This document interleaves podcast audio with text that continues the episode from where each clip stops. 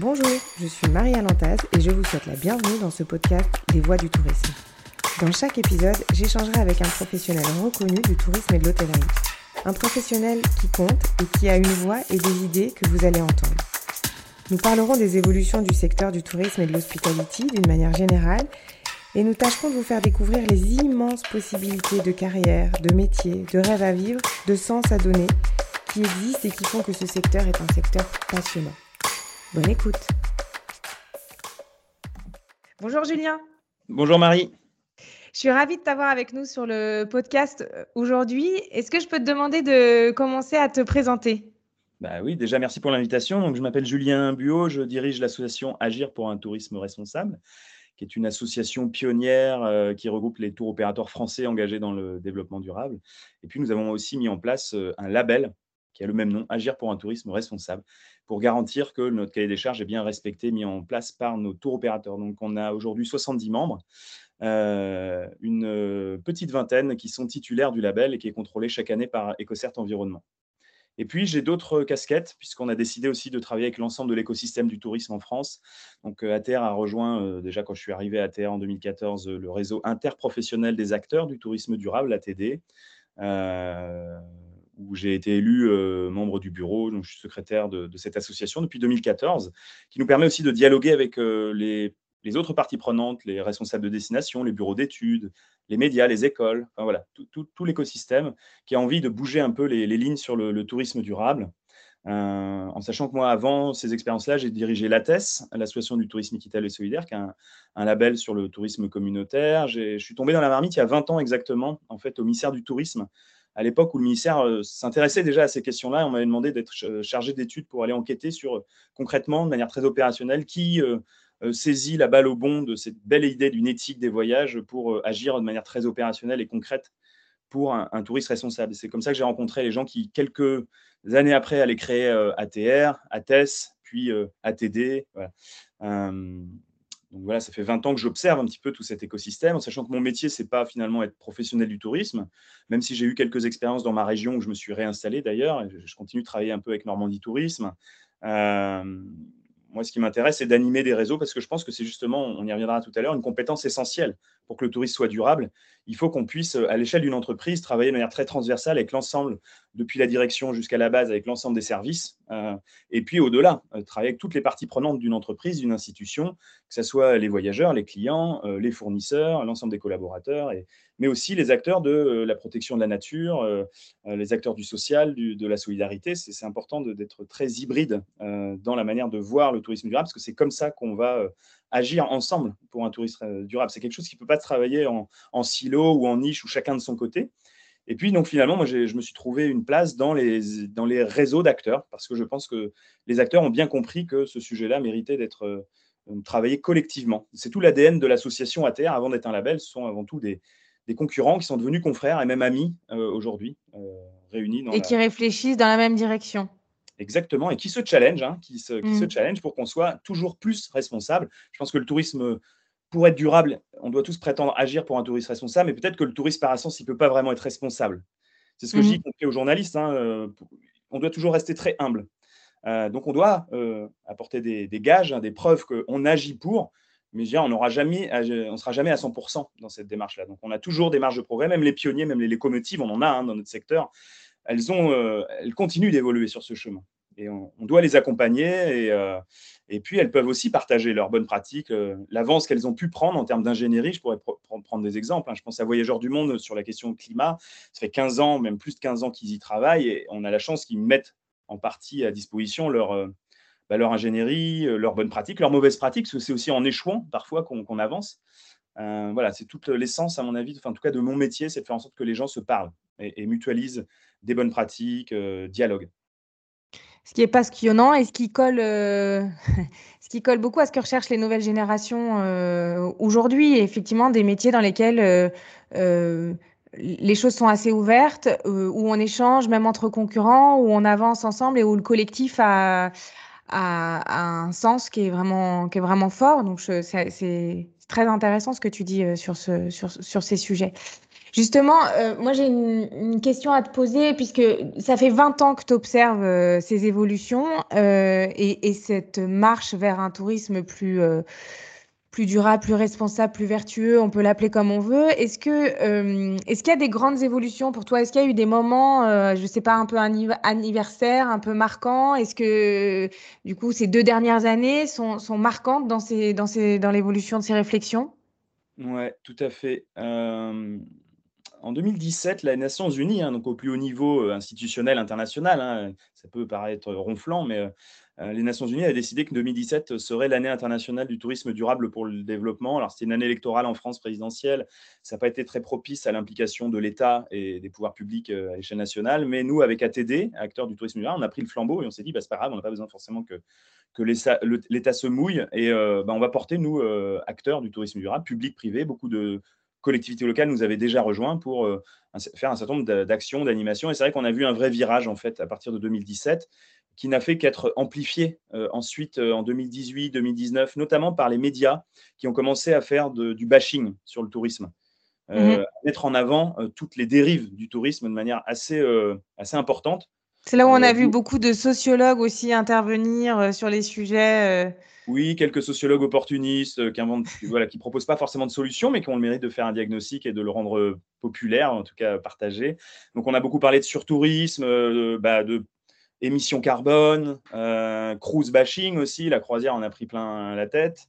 et bah, ça a eu le mérite aussi de faire réagir un peu les, professionnels déjà. Et donc, il y a eu une première voilà, vague au départ un peu des, militants, enfin les, pionniers qui, ont, qui, se sont consolidés, après les médias, et puis 2020 est arrivé la Covid et ça n'a fait qu'accentuer finalement cette vague avec quand même quatre typologies d'acteurs euh, qui ont réagi de manière très différente. Il y avait les pionniers parce que quand même on avait réussi à fédérer nous à terre déjà beaucoup de monde, pas que des acteurs euh, historiques qui étaient engagés depuis très longtemps, mais aussi des gens qui, avaient commencé à s'engager depuis euh, depuis plusieurs années. Donc dans les acteurs historiques, je dirais qu'il y a eu deux, deux réactions. La Covid, surtout ceux qui ont été très très impactés, hein, je pense aux tour opérateurs, plutôt une stratégie de, de, repli en disant, bon, nous on a déjà commencé à faire nos preuves, on va, on va faire une petite pause sur notre engagement.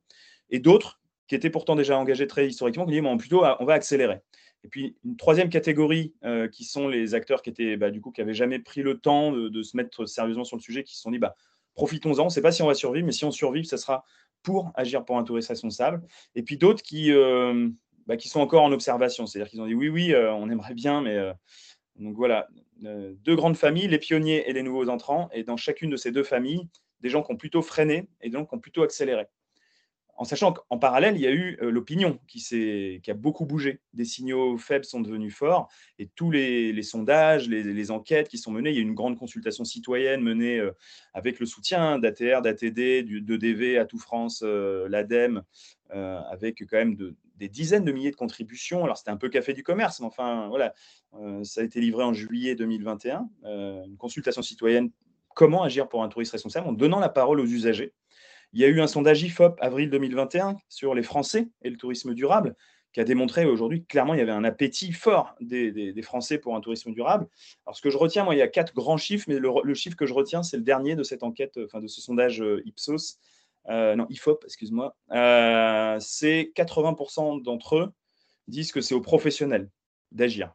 Ils nous confient ce mandat à nous professionnels. Mmh. Donc, bah, soyons à la hauteur de, bah, de, ce que, de, la, de, cette demande. Quoi. Ils ont bien aussi compris, les voyageurs, que oui, s'ils avaient un, petit rôle à jouer, ils devaient s'impliquer dans la manière dont, ils se comportent quand ils font un voyage, quand ils pratiquent des vacances. Mais une grosse partie de l'impact doit être maîtrisée par les professionnels. Et justement, sur ces professionnels, euh, toi qui les observes tous, euh, est-ce que tu as l'impression qu'il y en a qui sont plus en avance que d'autres sur ces sujets-là? Euh, est-ce qu'il il euh, y a des petits nouveaux qui se positionnent que sur ces sujets-là et qui euh, fondent le plus profond de leur ADN sur, sur, ce sujet d'un tourisme plus, plus responsable? Comment est-ce que tu vois un peu, comment est-ce que tu pourrais classifier certains bah, acteurs? Bon, alors déjà dans les familles d'acteurs, parce que le tourisme est très transversal, mais il y a plein de familles d'acteurs. Moi, bah, je défends un peu mon, mon de gras. Hein. Je défends l'intérêt aussi des tours opérateurs. Je suis membre du comité exécutif du CETO, le syndicat des entreprises tour opérating. Et je pense quand même que, en tout cas pour certains d'entre eux, euh, voilà, ça fait euh, des dizaines d'années qu'ils sont engagés. Et je dirais que c'est aussi eux qui ont mis à l'agenda euh, sérieusement ce sujet depuis plus de 20 ans. ATR, on va bientôt fêter nos, nos 20 ans. le label a 15 ans. Enfin voilà, des entreprises comme Voyageurs du Monde voilà, on, démontrait qu'on pouvait agir, y compris sur des sujets qui, nous, dérangent un peu. Hein. je pense au, sujet climatique, qui est loin d'être évident euh, à traiter quand on est tour opérateur et qu'on utilise euh, l'avion pour euh, organiser nos voyages. Ben, on a pris le taureau par les cornes peut-être un peu plus tôt que les autres.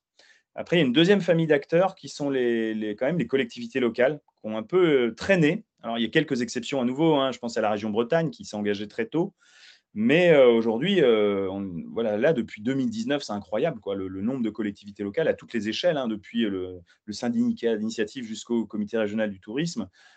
quand tu, parles de collectivités locales, on parle de toutes les institutions qui gèrent les, territoires, qui peuvent être à la fois au niveau régional, au niveau départemental ou au niveau euh, même des villes. Exactement. Mmh. Là, clairement, ils sont en train de rattraper leur retard. Il y a encore beaucoup de travail, mais je pense à ce qui est fait ben, en Rhône-Alpes-Auvergne en Occitanie, euh, en Normandie. Euh, Alors, à nouveau, il y a la, région Île-de-France a été la première, parce qu'on revient quand même sur le sujet climat hein, bien souvent. La COP21 nous a fait beaucoup de bien. Et justement, à l'occasion de la COP21, la, la région Île-de-France avait fait son premier bilan carbone du tourisme et s'était rendu compte que c'était euh, ouais, majeur, en fait, le poids du tourisme dans l'empreinte carbone d'une destination. Et mmh. ça a amené certains à faire des virages parfois un peu serrés, hein, quand même en disant bah, peut-être qu'il va falloir qu'on relocalise nos marchés, les marchés lointains, euh, on va pas forcément les abandonner, mais on va essayer de travailler plus sur un tourisme de qualité, d'autant plus qu'on s'était aperçu que bah, le tourisme s'est aussi développé de manière très exponentielle hein, depuis 20 euh, ans. Moi, quand je suis tombé dans la marmite il y a 20 ans, il y avait 700 millions de personnes qui traversaient une frontière pour leurs vacances. En 2019, mmh qui va aller rester peut-être longtemps une, année référence, c'est plus du double en fait. 1 milliard 500 euh, millions de touristes qui traversent une frontière pour leurs vacances, en sachant complètement de cumuler à ça les touristes domestiques. Les Français qui voyagent en France, les Chinois qui voyagent en Chine. Et... Donc c'est majeur en fait. Euh, et on s'est aperçu que justement, c'est pas pour rien que les médias ont mis à l'agenda cette question-là ces dernières années, c'est que bah, quand il y a trop de tourisme euh, au même moment, au même endroit, ça, commence à poser des problèmes plus que, de, que des solutions. Donc, il était important de commencer à réguler. Et comme c'est une activité en France qui était beaucoup décentralisée, euh, une compétence, en tout cas pour ce qui est des pouvoirs publics, beaucoup décentralisée, euh, bah, les collectivités locales ont pris leurs responsabilités dans la mesure du possible, parce qu'elles ne peuvent pas non plus toujours faire des merveilles. Je pense à l'exemple, hein, moi je, te, parle depuis la Normandie, on n'a pas très loin Etretat. Voilà, on voit bien qu'une petite ville comme un petit village comme Etretat euh, a du mal parfois à faire face à un flux de voyageurs avec des phénomènes on parle donc de surfréquentation euh, qui ne sont pas forcément prévues, mais au moment de la sortie de la série Netflix euh, euh, Lupin, mmh. alors que normalement au mois de février, il n'y a quand même pas trop de monde à être tard, ils ont eu des, pics de surfréquentation. Donc on a aussi ce genre de phénomène qui fait que le tourisme, bah, il va falloir apprendre ensemble à le réguler, et on a tous une responsabilité, un rôle à jouer pour ça. Oui. Et alors si on, si, on essaye de, transposer ça sur euh, ce, que ça, ce que ça donne en termes de métier et de compétences, euh, donc on, sent qu'il y a, y, a y a, un mouvement qui va vers, vers un tourisme plus, euh, plus durable, plus responsable de la part de l'ensemble des acteurs, qu'on soit dans du public ou dans du privé.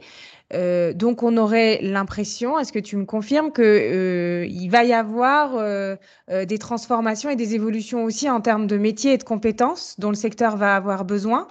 Donc ça passe certainement par des sujets de, reconversion, de montée en compétences de gens qui, travaillent aujourd'hui dans le secteur, mais aussi de, nouvelles compétences dont, le secteur va avoir besoin aussi parmi des nouvelles générations qui vont vouloir intégrer le secteur. Là encore, on a deux cas de figure. Est-ce que toutes les entreprises ont vraiment les moyens d'assumer cette reconversion, même si, euh, bah, notamment dans le monde du voyage, beaucoup de salariés étaient en activité partielle et ont quand même fait fructifier ce temps pour euh, continuer de se former, en tout cas prendre le, faire de ce temps un temps utile d'introspection et de réflexion. Donc nous, on a beaucoup travaillé avec Travel Pro Formation euh, pour former les agents de voyage, les chefs de prod, les dirigeants de tour opérateurs sur ces enjeux-là. Euh, on a même eu une expérience pilote avec Kappa euh, euh, qui a voulu former, alors, que leurs agents de voyage sont des tiers, hein, mais toute sa partie prenante qui, s'occupe de la distribution des voyages Kappa, ils ont formé, on a formé plusieurs centaines d'agences de voyage en fait. Comment en agence on peut aborder ce sujet-là avec ses clients sans les culpabiliser, mais en, voilà, en les sensibilisant? Ça, ça demande une montée en compétence des agents de voyage en fait. on a, monté un module spécial là-dessus. Mmh mais, c'est vrai que de là à imaginer que dans les tours opérateurs, dans les agences de voyage, il va y avoir des, gens entièrement consacrés à cette question-là. Jusqu'à maintenant, euh, je suis dubitatif sur cette hypothèse. Je pense que c'est d'ailleurs, en général, les référents, pour revenir sur le cas d'ATR, les référents ATR, donc les, gens qui s'occupent de l'audit et d'animer la démarche, avant tout, euh, la compétence essentielle, j'ai dit tout à l'heure, c'est d'animer, de faire en sorte qu'on soit un chef d'orchestre, on aille voir sur le mandat du dirigeant ou de la dirigeante l'ensemble des, collaborateurs pour les impliquer dans la démarche, que ce soit à la prod, à la compta, à la vente, à la com, au marketing, au juridique. Tout, le monde potentiellement peut être embarqué, impacté par euh, les enjeux euh, du développement durable. Donc le, rôle du chef, bah, c'est avant tout d'être un chef d'orchestre. Mais en général, on a constaté, en tout cas pour le label ATR, qu'il n'y avait jamais personne qui était entièrement dédié à cette tâche-là. C'est très rare. Ou alors c'est pour les très grandes entreprises. Je pense au Club Med où ils ont un service développement durable, par exemple. Mais en général, et je trouve c'est plutôt sain, c'est souvent couplé à une autre fonction. Alors, ça peut être euh, un DRH, ça peut être euh, un directeur, une directrice de service client, ça peut être quelqu'un à la com, quelqu'un à la prod, quelqu'un à la direction générale. C'est très varié les profils, mais je trouve c'est intéressant, c'est souvent couplé à une autre compétence ou à une autre fonction dans l'entreprise. Et, euh, c'est vrai qu'on a souvent vu des gens dont ce n'était pas forcément le métier au départ, mais qui se sont formés sur le, bah en, faisant l'expérience d'un engagement, c'est souvent des gens qui n'ont pas forcément été formés au départ. Alors ça, c'était le monde un peu d'avant. Et puis, il y a une autre famille d'acteurs. Maintenant, je vais aussi parler des collectivités locales où clairement, là, ça bouge. C'est-à-dire qu'il y a, aujourd'hui des gens, euh, à la fois, je pense à la région Normandie, par exemple. Il y a quelqu'un au service touriste de la région Normandie qui fait que ça, du tourisme durable. Mais à l'échelle de Normandie Tourisme, pour vous donner un exemple très concret, il y avait déjà une personne qui était déléguée à ça. Elle vient d'être rejointe notamment parce qu'il y a des financements de l'ADEME. Aujourd'hui, l'ADEME a été vraiment un organe, un organe pivot pour euh, cette transition du tourisme français avec des financements. Aujourd'hui, dans une institution comme Normandie Tourisme, au-delà du fait que c'est porté par l'ensemble du staff, il y a deux personnes qui animent la démarche, dont une spécifiquement sur les questions de mobilité euh, durable. Euh, donc on voit bien que dans les collectivités locales, dans les offices du tourisme, clairement aujourd'hui, c'est devenu un métier. et on a la chance d'avoir tout un, maillage de formation dans les écoles privées, dans l'enseignement supérieur, où de toute façon, il y avait une grosse demande des étudiants de, de pouvoir mmh honorer ces postes-là. Jusqu'à maintenant, il y avait beaucoup de déceptions. Beaucoup d'étudiants étaient formés depuis 10 ans à ces questions-là, voire même 20 ans, et pas forcément de postes euh, en face. Là, c'est en train de bouger, en tout cas pour les collectivités locales. Avec donc euh, pas forcément des métiers, euh, en tout cas dans, dans tous les acteurs qui sont entièrement dédié à, ces enjeux, mais euh, plutôt des, profils un peu mixtes ou dans les collectivités locales, des profils là pour le coup des compétences et des métiers où euh, on est euh, complètement sur ces sujets. Ouais. Est-ce que, est que tu, tu, tu, vois des métiers ou des compétences qui vont disparaître dans, mmh. dans, dans, dans le tourisme? Oui, il y avait une émission. Parce que ce qui est intéressant dans cette période Covid, c'est que le sujet du tourisme et son poids économique et social, il n'a jamais été mis euh, autant en lumière par les médias. Et ce qui m'avait frappé au moment du, je sais plus, le premier ou deuxième confinement, c'était un pilote de ligne de la Swiss Air qui s'était reconverti au métier de pilote de conducteur de train. Mmh et ça, je pense que alors c'est assez symptomatique de, de, notamment ce genre d'évolution des gens qui sont capables de faire des virages comme ça. Euh, très important. Alors voilà, à mon avis, le métier de pilote a encore un, bel avenir devant lui, mais quand même, ça s'est bien réduit, hein, l'activité. Et, les trains, euh, je pense que ça peut faire partie de l'avenir des mobilités euh, mmh. euh, touristiques. Hein. Tout le monde en parle. C'était l'année 2021, c'est l'année européenne du rail. Ça a fait l'objet d'un. On, on, entend beaucoup parler des trains de nuit là en ce moment aussi qui reviennent oui, avec beaucoup d'innovations. Hein, mmh. Midnight Trains, avec même du, train de luxe de nuit à terme. Enfin oui. Alors en, sachant qu'il faut rester quand même très réaliste et pragmatique. Aujourd'hui, on est encore très loin de ce que que tout le monde fantasme, hein, parce que le train c'est cher, c'est compliqué. Euh, euh, ça invite à revisiter complètement une prod. Hein, quand on est tour opérateur, je pense à Nomade Aventure, qui non seulement donc, on, pense absorbe 100% des émissions de CO2 de tous ses clients, mais aussi a été challengé pour euh, proposer à ses clients une offre sans avion en Europe. Bah, ils sont aperçus que c'est un challenge. Ça, Quand mmh. on va en Sicile en train, ouais, c'est plus long et peut-être qu'on peut faire quelques petites étapes. Donc ça invite à revisiter en profondeur la production du voyage sur la Sicile. Et puis on a des nouveaux acteurs qui arrivent aussi euh, aujourd'hui qui, se positionnent complètement sur ces sujets en disant voilà, nous on propose des voyages euh, sans avion.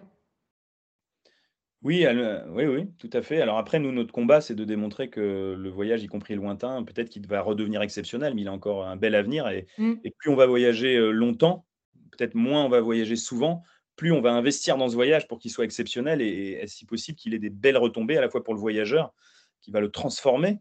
et pour la destination. par son voyage. N'avait plus un mmh. acte de consommation banal, mais aussi pour les, acteurs locaux qui, dans, dans, le monde entier, il y a beaucoup de pays qui comptent sur l'accueil de ces touristes pour leur développement économique, mais aussi pour la valorisation de leur environnement.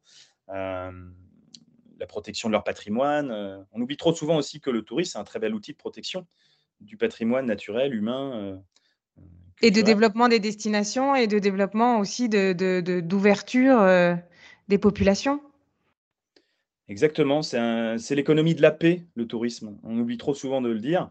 c'est aussi un outil d'éducation formidable pour les jeunes et les moins jeunes. On apprend des choses en voyageant, on rencontre l'autre, on apprend sur soi souvent, mais on apprend aussi beaucoup d'autres manières de consommer, d'autres manières de produire. Euh, je pense que ce n'est pas en restant chez soi derrière son écran qu'on va euh, se mettre en chemin vers peut-être une société, une civilisation un peu plus sobre en carbone, plus résiliente, euh, plus solidaire. Je pense que c'est aussi en allant vers l'autre, en, bougeant dans le temps, dans l'espace, le temps des vacances, en s'ouvrant l'esprit qu'on va découvrir qu'en fait, on peut consommer, produire autrement.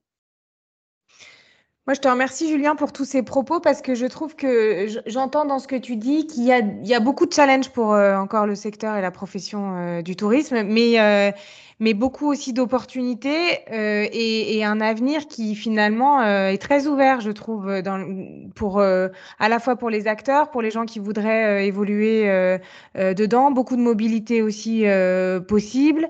je, je, je, je, trouve que c'est un discours qui est qui est très positif. Donc, je te remercie parce qu'on ne l'entend pas forcément. Et c'est vrai qu'aujourd'hui, on peut faire des confusions puisqu'on entend que c'est le secteur qui, euh, qui est le plus touché par la crise, qu'effectivement, on a tendance à, à entendre parfois que euh, c'est pas si positif que ça parce qu'en fait, euh, on abîme la planète quand on, quand on se déplace. Et, je trouve ça intéressant de réexpliquer que le débat, il est un tout petit peu plus complexe que ça et que euh, le tourisme, il apporte aussi beaucoup et qu'il apporte beaucoup aussi aux destinations et que si on décide tout d'un coup d'arrêter tout ça, on on n'apporte pas forcément une solution, mais on rajoute aussi d'autres euh, problèmes. Est-ce que peut-être pour terminer euh, notre, euh, notre échange, est-ce qu'en une phrase ou, en trois mots, tu pourrais nous donner les avantages pour toi justement d'évoluer dans notre secteur aujourd'hui et dans les années à venir? Mmh, Oui, j'ai choisi trois mots. évidemment, la passion, c'est un, un, métier passionnant. C'est peut-être pas forcément celui que je ferai apparaître en premier, mais le, mot partage, rencontre, on fait des formidables mmh. rencontres humaines en fait, euh, que ce soit avec ses, avec ses collaborateurs, avec ses partenaires, ses fournisseurs, ses clients. Enfin, on rencontre plein de monde et c'est quand même un métier très sociable, très social qui fait beaucoup de bien. On a besoin de vivre en société et plus que jamais dans cette période, on espère post-Covid, euh, c'est un métier où on ne travaille pas tout seul. Quoi. Euh, donc le partage, la passion, le plaisir et puis la paix, moi j'aime bien cette valeur euh, cardinale. La paix, c'est un des objectifs de développement durable des Nations Unies. Euh, j'avais écrit un article là-dessus, hein, en quoi le tourisme est, un facteur de paix. Quelles sont les valeurs pacifiques du, voyage? Je pense qu'on doit tous euh, avoir cette belle ambition. et puis essayer de la rendre très opérationnelle, parce que c'est une belle ambition. Après, il faut la, rendre concrète. Donc il faut rendre ouais, les voyages en immersion, les rencontres authentiques, c'est un travail. les chefs de produits, s'y attelle en tout cas. Euh, c'est un très très beau métier. Merci Julien. Ben, merci à toi Marie. à bientôt. À très bientôt. Et voilà, notre épisode est maintenant terminé. J'espère que vous avez pris autant de plaisir à l'écouter que j'en ai eu à l'enregistrer. Et j'espère avant tout que vous en avez appris plus sur l'immensité des possibilités de métiers, de carrière, d'expériences professionnelles qu'on peut trouver dans le tourisme et l'hospitalité. C'est impossible que vous ne trouviez pas votre voie. Et si vous avez besoin ou envie d'en entendre plus, écoutez les autres épisodes des Voix du tourisme sur notre site Top French Hospitality and Tourism Schools, tfhts.com ou sur toutes les bonnes plateformes de podcast. À bientôt.